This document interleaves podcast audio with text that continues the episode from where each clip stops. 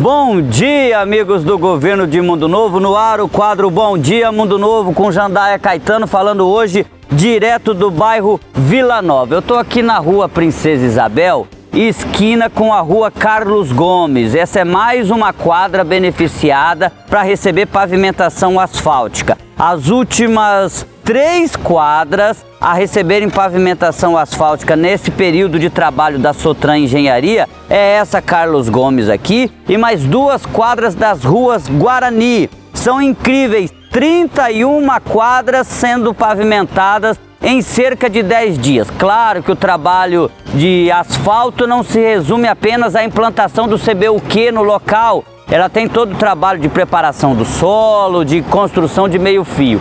Mas nesses 10 dias, o que a gente vê que é o, pavimento propriamente dito colocado no local, são 31 quadras que estão recebendo esse benefício, com mais três que devem ser as últimas três nesta terça-feira pela manhã.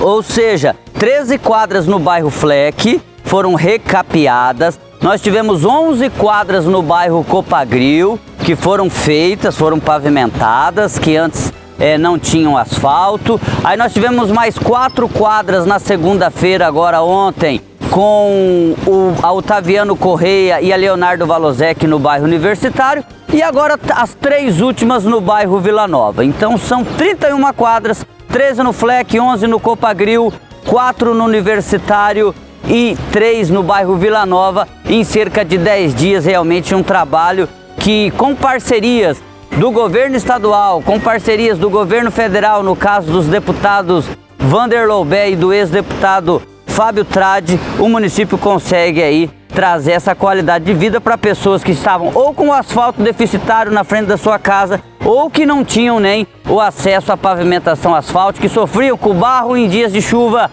e com a poeira em dias de sol. É isso, ficamos por aqui. Esse foi o Bom Dia Mundo Novo. A gente volta amanhã.